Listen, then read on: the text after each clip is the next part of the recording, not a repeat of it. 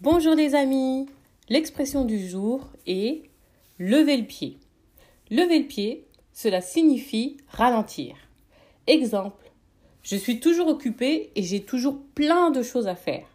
Je travaille énormément, de 8h à 20h tous les jours, même les fins de semaine. Je ne me repose pratiquement jamais. Un jour, alors que je vais chez le médecin, il me demande de lever le pied, c'est-à-dire de ralentir la cadence pour le bien de ma santé. Je décide donc de ralentir en réduisant mes heures de travail. Et voilà